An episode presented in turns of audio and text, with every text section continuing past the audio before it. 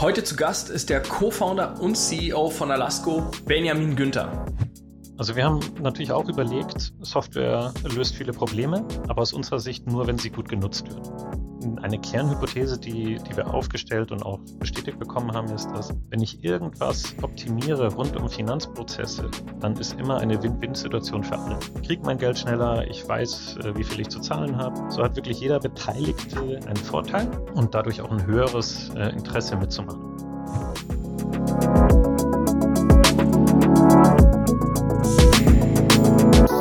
Herzlich willkommen beim Digitalwerk Podcast mit Michel Philipp Marun.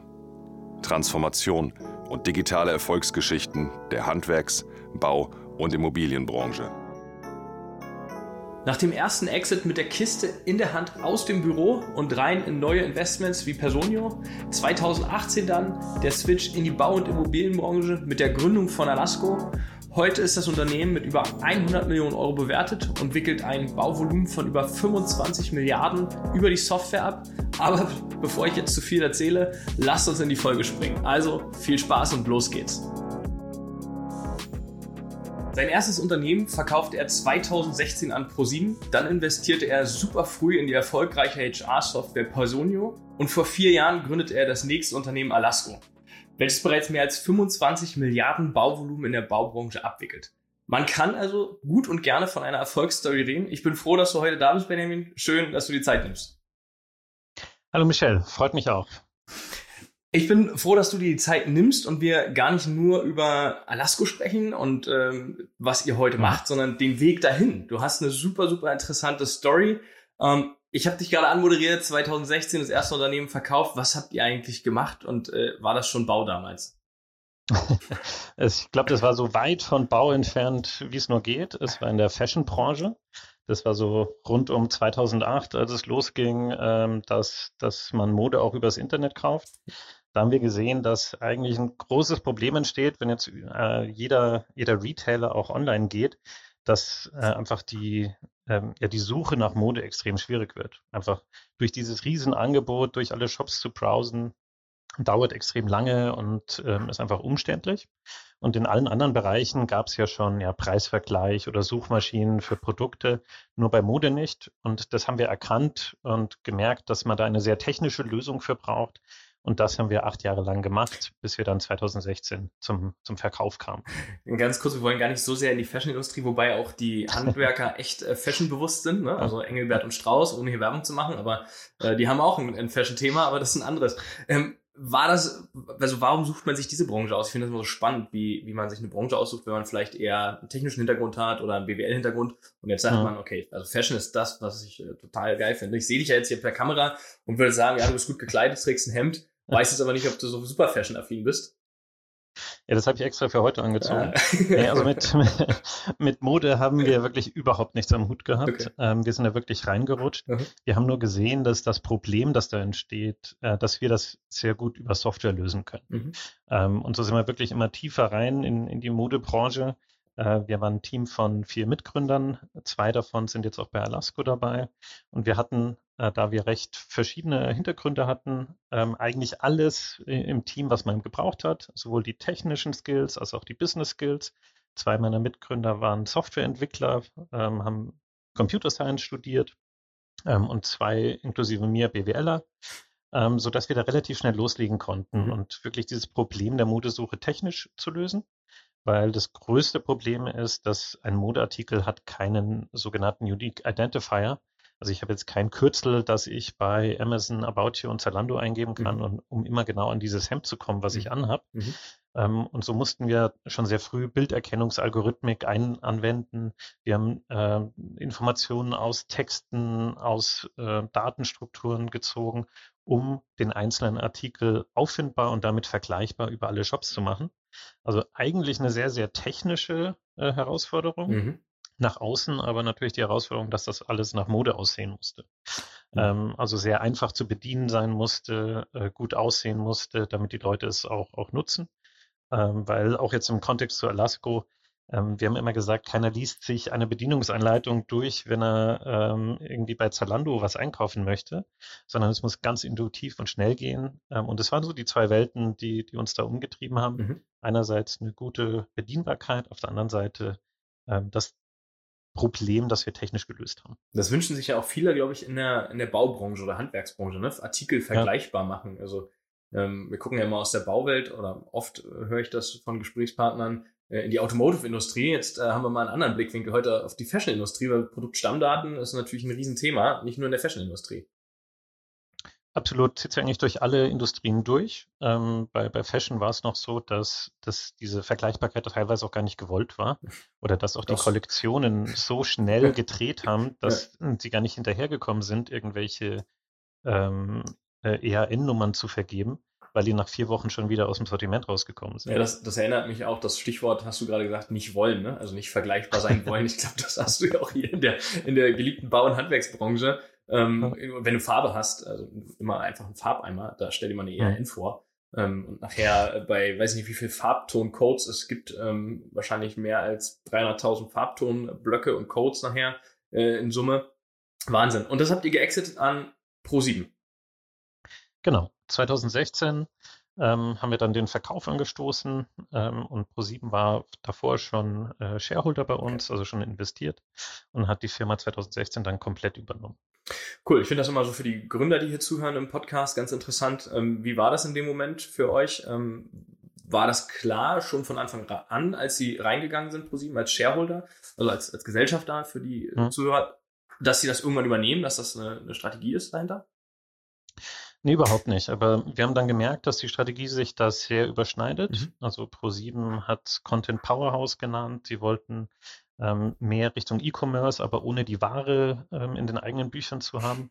Ähm, und wir waren genau das Gleiche von der anderen Seite. Wir waren E-Commerce, aber hatten auch die Ware nicht. Ähm, so war das einfach ja, äh, deckungsgleich. Mhm.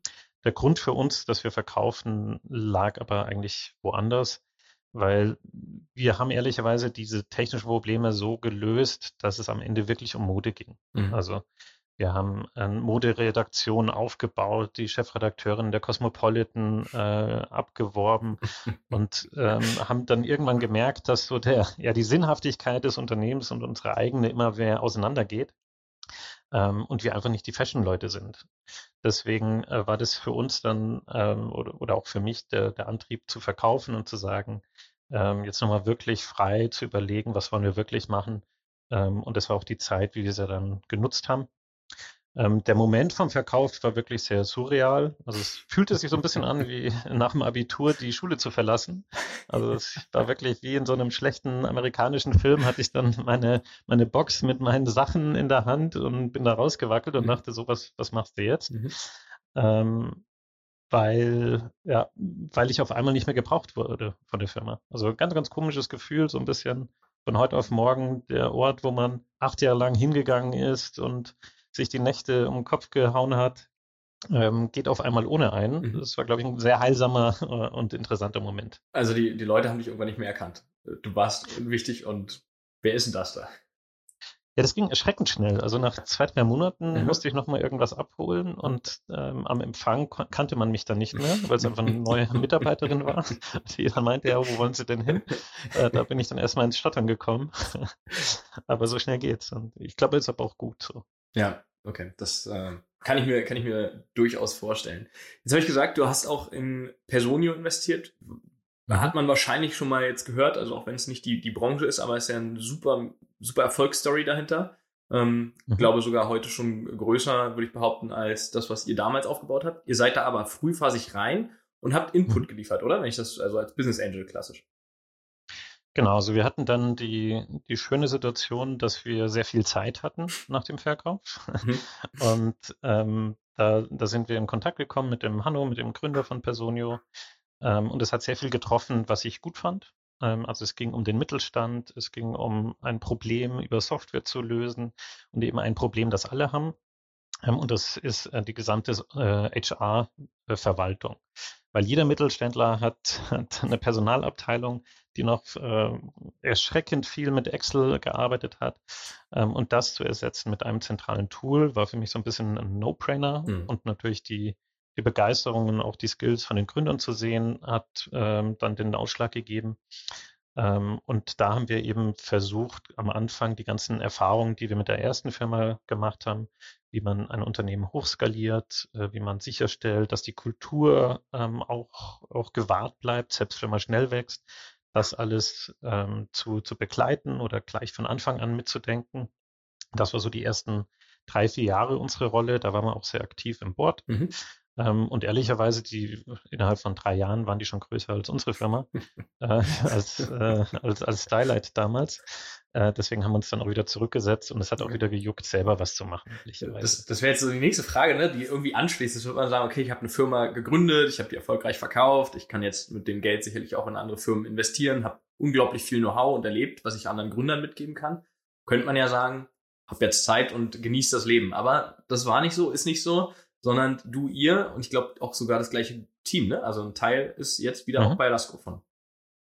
Genau, also wir sind jetzt von der ersten Firma drei Gründer sind jetzt bei Alasco. Okay. Ähm, und uns treibt, glaube ich, alle um, dass diese Unruhe ähm, oder auch das Unternehmerische, selbst was zu machen. Und hat auch, ähm, haben auch unsere Investments geholfen, weil wir gesehen haben, einerseits, wie schnell Erfahrung in unserem Bereich irrelevant wird. Mhm. Also jetzt die, die Software, die Technologie, auch das Marketing verändert sich so schnell, dass die Erfahrungen von zehn Jahren eigentlich nicht mehr relevant sind, die der letzten zwei Jahre vielleicht. Ähm, das hat uns mehr ins Operative wieder gedrängt. Ja, und eben der, auch ein bisschen die Überlegung, ähm, was wollen wir wirklich machen in unserem Leben, hat uns dahin getrieben, dass wir gesagt haben, wir wollen wieder gründen, wir wollen es in einer Industrie machen, die wichtig ist, wir wollen ein Problem lösen, was wichtig ist und eben nicht mehr in diesen kurzen Zyklen der, der Startups zu denken, sondern wirklich sagen, was ist ein großes Thema, wo wir mit dem, was wir gut können, mhm. eben Probleme mit Software zu lösen und Firmen aufzubauen und zu äh, schnell wachsen zu lassen, wo können wir dann den maximalen Effekt haben. Äh, das war so ein bisschen der, der Gedanke. Und auf der anderen Seite ähm, haben wir uns verliebt in B2B, auch über die Erfahrungen bei Personio natürlich.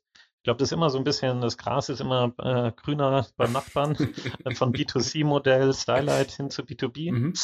Ähm, und auch in Immobilien. Äh, wir haben eine kleine Immobilienfirma gegründet, äh, wo wir kleine Value-Add-Projekte hier umsetzen und das einfach toll finden von wenn man sich die Immobilie das erste Mal anschaut und wenn man dann nach ein, zwei Jahren äh, die wieder hergerichtet hat und merkt, wie, wie happy die Mieter sind, einfach in schönen Büros zu sitzen, äh, das hat uns auch stark dazu gedrängt. Und jetzt ist quasi Alasco so das Beste auf all dieser Stationen. Mhm. Also es geht um Real-Time-Controlling. Das mhm. war in der ersten Firma äh, wahnsinnig entscheidend oder der Erfolgsfaktor. Dann geht es um Immobilien und eben B2B-Software. Deswegen ist das das Best of ähm, des bisherigen Schaffens und Tuns von uns dreien, was uns dorthin gebracht hat.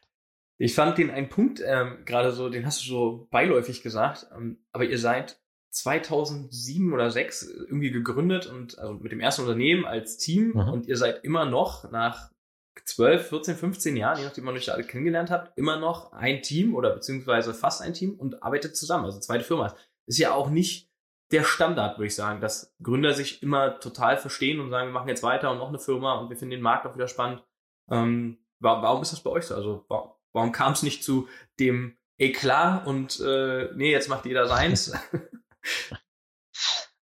Äh, äh, man könnte vielleicht sagen, weil sonst keiner mit uns arbeitet. Ihr brauchtet das Geld, musstet alles selber zusammenkratzen, keine Investoren bekommen. nee, ich glaube, ähm, also was, was für uns sehr wichtig war, also nach dem ersten Verkauf, weil wie mhm. gesagt, in die erste Firma sind wir reingerutscht, da haben wir alle noch studiert, mhm. äh, mussten unser Studium fertig machen und hatten die Firma schon. Ähm, und da haben wir uns jetzt nicht stark reflektiert, ob das alles schlau ist, was wir machen. Ähm, und das wollten wir diesmal wirklich sicher gehen. Äh, deswegen haben wir uns sehr viel Zeit genommen zwischen den beiden Firmen, mhm. dass jeder für sich individuell sagt, was will er eigentlich machen. Ähm, und ich glaube, dass wir zusammengekommen sind, ist natürlich auch ähm, auf, zurückzuführen auf das Vertrauen. Wir hatten wirklich die Ups und Downs des Unternehmertums zusammen durchgestanden. Deswegen ähm, muss sich keiner dem anderen vorstellen oder ähm, mhm. erklären, sondern jeder kennt den anderen weiß, was ihn auf die Palme bringt und weiß, was ihn zu, zur Höchstleistung anspornt. Mhm. Ähm, und das gepaart mit diesem einfach Kernvertrauen, das wir aufgebaut haben, ähm, cool. führte, führte glaube ich, dazu, dass wir uns da wieder gefunden haben. Aber war kein, war kein Selbstläufer. Also war nicht von Anfang an, ja, jetzt machen wir es wieder. Mhm. sondern hat jeder wirklich einmal reflektiert und geschaut, was ihm wichtig ist. Cool. Ähm, das ist natürlich eine, eine super Basis, glaube ich, auch einfach für Investoren ne? in der Branche. Ähm, wenn wir mhm. uns jetzt den Bausektor angucken, dann ist dieses Startup-Thema, ihr seid 2018 jetzt mit Alaska und an Start gegangen, war ja, da gab es zwar schon einige Sachen wie, wie Planer da vielleicht und Capmo und Co. in solchen Bereichen, aber der Markt war ja noch nicht per se so ready für Venture und Co. Ähm, ja ähm, dass man sich da wieder gefunden hat. Also Respekt erstmal. Ich habe gesagt, ihr habt 25, oder du hast es mir gesagt, ich habe es nur wiederholt eigentlich, 25 Milliarden Bauvolumen. Ähm, das ist ja eine Ansage. Was, was heißt Bauvolumen, aber was vielleicht ein paar Sätzen mal, was, was macht ein Alasko einfach? Genau, so ähm, was wir machen, wir, wir unterstützen unsere Kunden beim Financial Controlling und ESG Controlling ihrer Immobilienprojekte. Das können Neubauten sein oder auch CAPEX-Maßnahmen äh, im Bestand. Mhm. Ähm, und das geht von Kunden vom mittelständischen Bauträger bis zur kompletten Quartiersentwicklung, wie zum Beispiel äh, mit Heinz, äh, Tauricon oder Gabel, äh, helfen wir einfach unseren, unseren Kunden, dass sie einerseits ihre Prozesse optimieren mhm. rund ums Thema Finanzen, mhm. weil natürlich die, die Immobilienbranche sehr kleinteilig ist, passieren eigentlich die meisten Prozesse außerhalb der eigenen Firma, wenn man jetzt mal nur so eine, eine Rechnung sich vorstellt. Ähm, und das andere ist dann eben genau diesen Gedanken von Realtime-Daten ähm, umzusetzen, dass ich weiß, ich gehe in, in Alasko rein und ich habe immer zu jeder Tageszeit die aktuellsten Daten über alle Rechnungen, Nachträge, weiß ganz genau, wo mein Projekt steht, um dann bessere Entscheidungen zu treffen. Musst du in dem Moment ähm, den Handwerker mit auf die Plattform kriegen? Ähm, es geht schneller, wenn er natürlich seine Rechnung digital an eine Projekt-E-Mail-Adresse schickt. Mhm dann kriegt er sein Geld schneller. Mhm. Ähm, also er muss nicht mitmachen. Okay. Wir versuchen da die Hürde auch recht klein zu halten. Ähm, aber er partizipiert maximal, weil okay. früher hat es zwei, drei Monate gedauert von ich stelle eine Rechnung bis ich kriege mein Geld. Mhm. Äh, bei uns dauern im Schnitt über alle Kunden die Freigaben äh, zehn Arbeitstage. Ähm, von daher ist der Effekt auf, auf den Handwerker nicht zu unterschätzen, den gutes Finanzmanagement. Mhm. Ist das auch so der Hauptpunkt, warum die überhaupt auf die äh, auf Alasco setzen und dann ähm, sich da vielleicht auch einloggen oder dann eben einfach auch nur eine E-Mail äh, mit der Rechnung an die Projekt-E-Mail-Adresse schicken, dass sie ihr Geld schneller bekommen? Absolut. Ja. Also wir haben natürlich auch überlegt, ähm, was äh, natürlich ist, äh, Software löst viele Probleme, aber aus unserer Sicht nur, wenn sie gut genutzt wird. Und deswegen das verbindende Incentive von allen Beteiligten an einem Bauprojekt äh, ist einfach mal Geld. Mhm. Und eine Kernhypothese, die, die wir aufgestellt und auch bestätigt bekommen haben, ist, dass wenn ich irgendwas optimiere rund um Finanzprozesse, dann ist immer eine Win-Win-Situation für alle.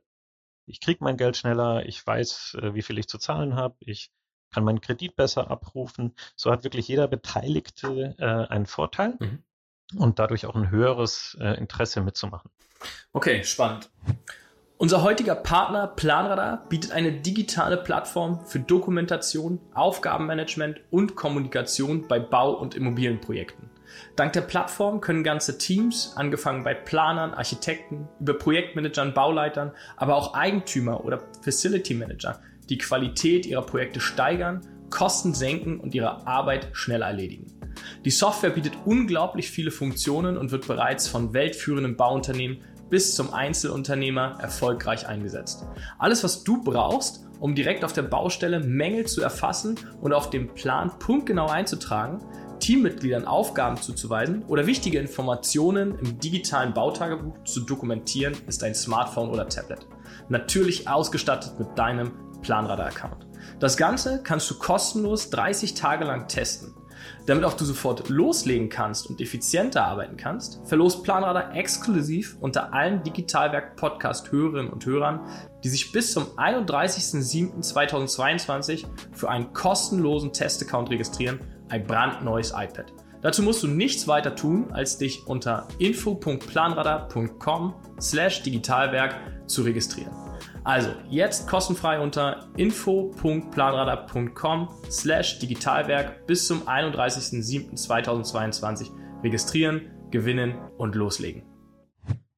2018 äh, seid ihr an den Start gegangen. Wie, wie, seid ihr, wie seid ihr in den Markt rein? Habt ihr vorher schon durch eure kleineren Immobilienprojekte, also kleiner im Verhältnis zu dem, was ihr heute mit euren Kunden macht, mhm. ähm, äh, Intros gehabt zu potenziellen Kunden ähm, und Netzwerk dadurch auch aufgebaut? Weil per se ist die Branche ja sehr fragmentiert, sehr auch in sich geschlossen, auch wenn sie gigantisch groß von den Voluminas ist. Aber du musst ja erstmal einen Einstieg auch finden und sagen, guck mal hier, wir sind jetzt äh, drei erfolgreiche Gründer, wir haben hier eine coole Software, habt ihr doch drauf gewartet.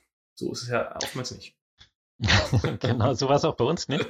Ähm, also die, der Start oder die Idee zu Alasco äh, kam über meinen Mitgründer, über den Sebastian. Mhm. Ähm, der hat sich mit einem Freund ausgetauscht, der einen großen Asset Manager in, in Berlin gemanagt hat oder immer noch managt.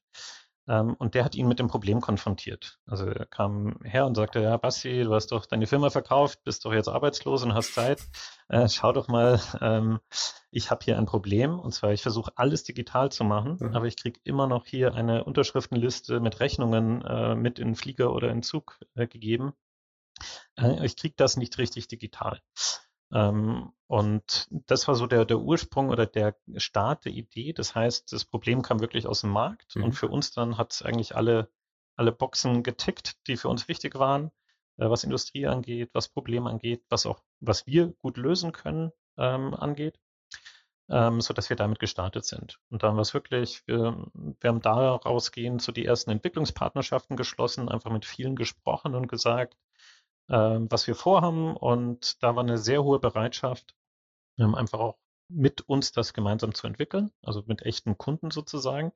Und diesen Austausch pflegen wir bis heute. Also bevor irgendwas, irgendein Feature bei uns live geht, haben das mindestens fünf unserer Kunden gesehen und für gut befunden, mhm.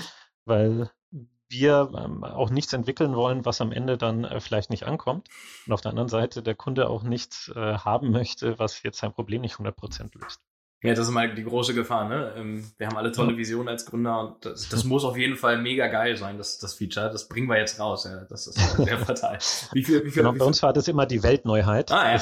Das, das, hatten wir ein, zwei Mal in der ersten Firma und ja. das sind immer fürchterlich gecrashed. Ähm, Aber cool, das, Thematik. das sind natürlich Erfahrungswerte, die heute einfließen, ne? Also machst vieles, ja. verkürzt du halt einfach von den Herausforderungen. Sicherlich nicht alles. Genau. Aber ansonsten war, war der Einstieg wirklich, wie du sagst, recht komplex. Mhm. Einfach, es gibt so viele Geschäftsmodelle und Projektkonstellationen.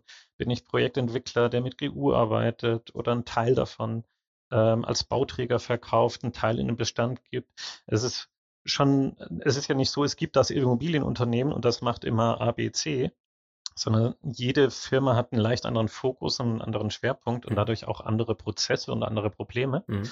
Weshalb wir auch gesagt haben, wir starten mit den Kosten, weil mhm. Kostencontrolling braucht jeder mhm. und haben uns dann quasi über, über die Erlöse weiterentwickelt ähm, und jetzt seit einem, äh, über einem Jahr Richtung ESG, mhm. so dass wir da versuchen, immer spezifischer die Bedürfnisse aller Akteure am Markt abzugreifen. Mhm. Also das heißt, Ab das die, die, die Kundengruppe als solches, weil du sagst, die Konstellationen sind ja echt extrem vielfältig im Bausektor. Ja. Ist ja super fragmentiert, so ein Projekt nachher auch nochmal, wenn man es sieht. Ähm, hast du irgendwie 100 Millionen Projekt und dann sind da alleine schon 100 Parteien mit dabei, mit Handwerkern und Co., mit den Gewerken. Ähm, war euch das bewusst am Anfang und habt ihr gesagt, wir, wir sprechen jetzt nur den ganz klassischen Weg A, den ihr für euch klassisch definiert habt, an und sagt, immer das muss der Prozess oder das Projekt sein, um dass unsere Software Anwendung findet? Oder war ich das erstmal per se dann egal, weil ihr gesagt habt, es sind ja nur Finanzen und das betrifft nachher wieder jeden äh, Stakeholder in so einem Projekt? Mhm. Also wir sind schon mit dem größten Problem gestartet, eben mhm. im Kostencontrolling. Mhm.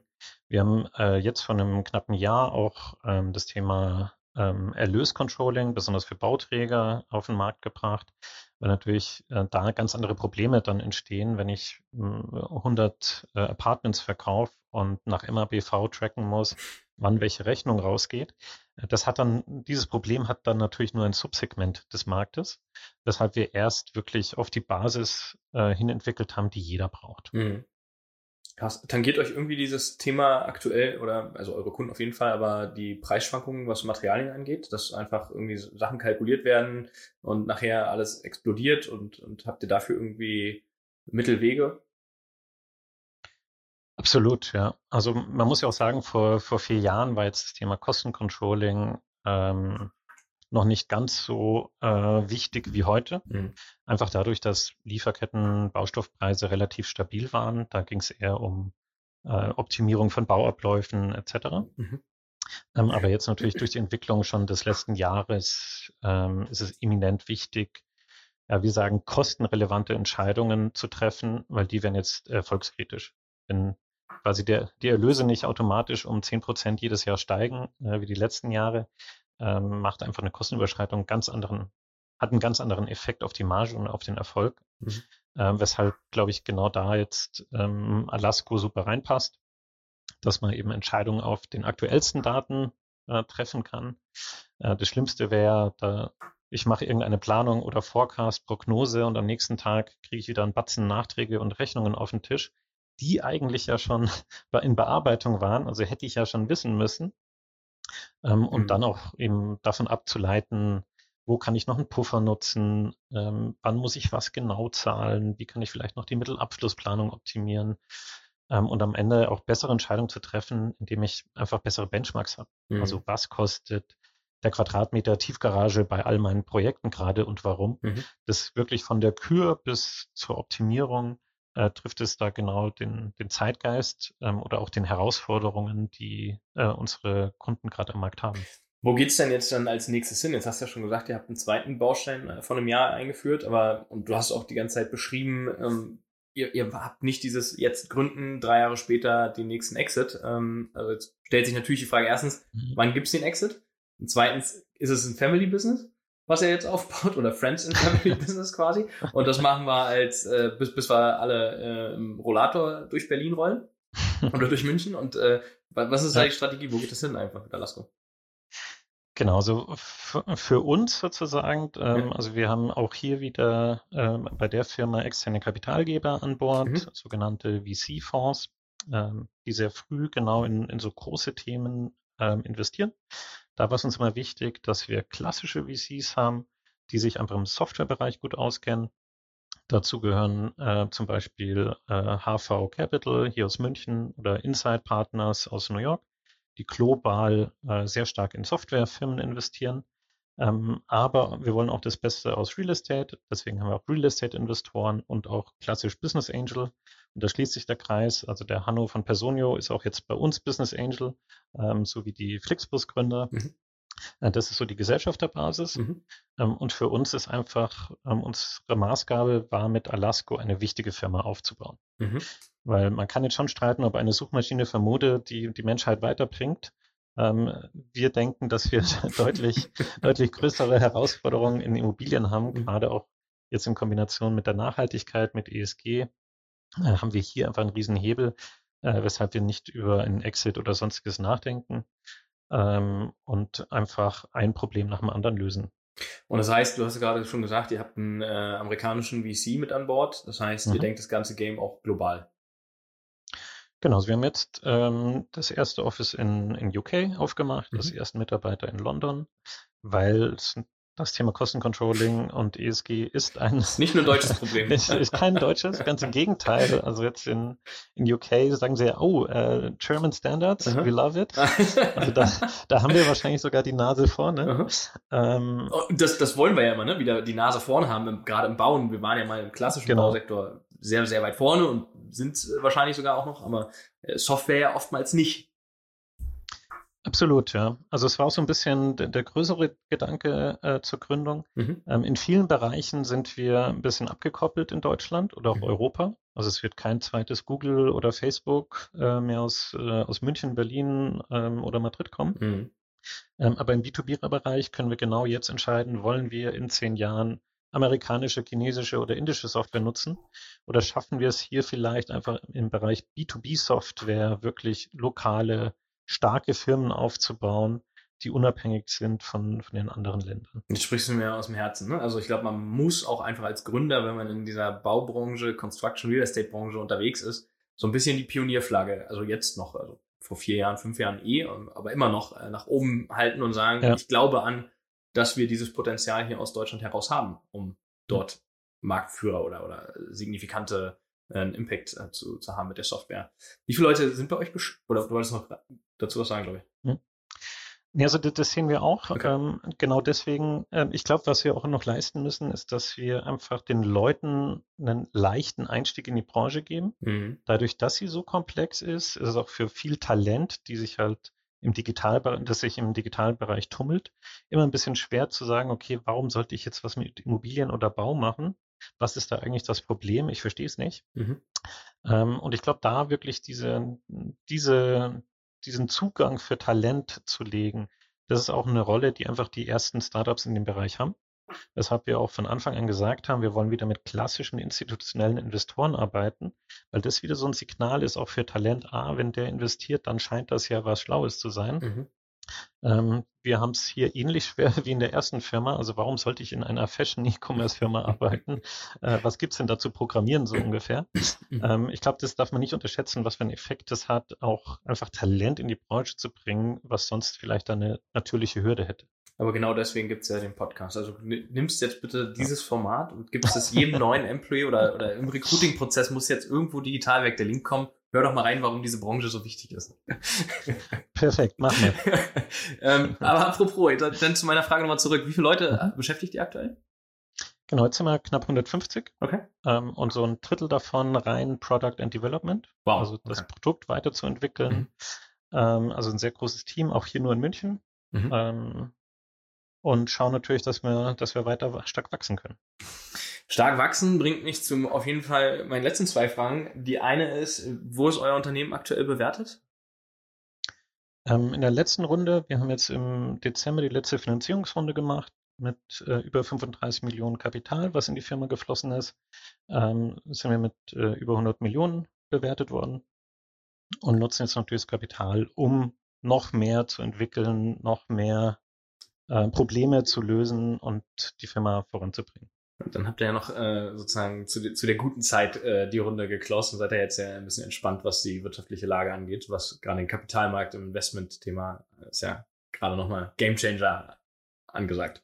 Ja, absolut. Also wir haben eigentlich jede Krise der letzten 14 Jahre mitgenommen. Deswegen ähm, glaube ich, sind wir da sehr, sehr äh, resilient und, und auch vorsichtig, was es angeht. Und war natürlich auch ein Grund, von Anfang an viel Kapital ähm, aufzunehmen damit wir einfach die Ruhe und auch, auch die, die sogenannte Runrate, also die, die Zeit haben, die Sachen zu entwickeln, die wir wollen, die, äh, die unsere Kunden auch wollen, mhm. ähm, um da ein bisschen unabhängiger von so externen Schwankungen zu sein. Mhm. Was würdest du heute jemanden, der gründet in der, in der großen Baubranche mitgeben als erfahrener Founder? Puh, also meine, meine Erfahrungen sind immer so individuell und da tue ich es mir immer schwer, eine generale Aussage zu treffen, die sich dann nicht äh, irgendwie fürchterlich anhört. Jeder, jeder der, der den Podcast hört, muss ja alle Folgen hören, damit er nachher 53, 54 verschiedene Statements hat und äh, daraus wird dann das goldene Stück. Gut, dann ist meine Empfehlung, diese 53 Folgen zu hören. ich glaube, ähm, ja, ich glaube, das äh, genau das, also das Thema, diese Schnittstelle. Mhm. Also wenn man jetzt ähm, unser Kernansatz ist, dass äh, wir das Beste aus Tech und Real Estate zusammenbringen wollen. Mhm. Und das zieht sich durch von den Gesellschaftern bis zum Team, bis, bis zu unseren Events. Mhm. Ähm, und ich glaube, dass genau diese Schnittstelle entscheidend sein wird. Mhm. Also würden wir nur mit Tech reden, dann hätten wir ein ganz anderes Produkt am Markt vorbei. Würden wir nur mit dem Markt reden, kämen wir vielleicht gar nicht auf die Lösungen, die Tech liefern kann. Mhm. Und deswegen sind genauso Schnittstellenformate äh, wie hier, glaube ich, wirklich der Einstieg, der, der das Ganze beschleunigt und auch vereinfacht. Okay, dann lassen wir das doch einfach so stehen. Ich glaube, das ist schon eine, schon eine runde Sache. Ähm, ben, vielen Dank, dass du dir die Zeit genommen hast um mal ein bisschen Dank Insights dir. zu streuen. Sehr gerne, hat viel Spaß gemacht. Liebe Zuhörerinnen und Zuhörer, vielen Dank, dass ihr wieder eingeschaltet habt. Wir hören uns in zwei Wochen und vergesst nicht auf Abonnieren zu klicken, damit ihr die 53 meistgehörtesten Informationen und wichtigsten Punkte der Gründer und CEOs aus Deutschland immer parat habt. Also, bis in zwei Wochen. Vielen Dank.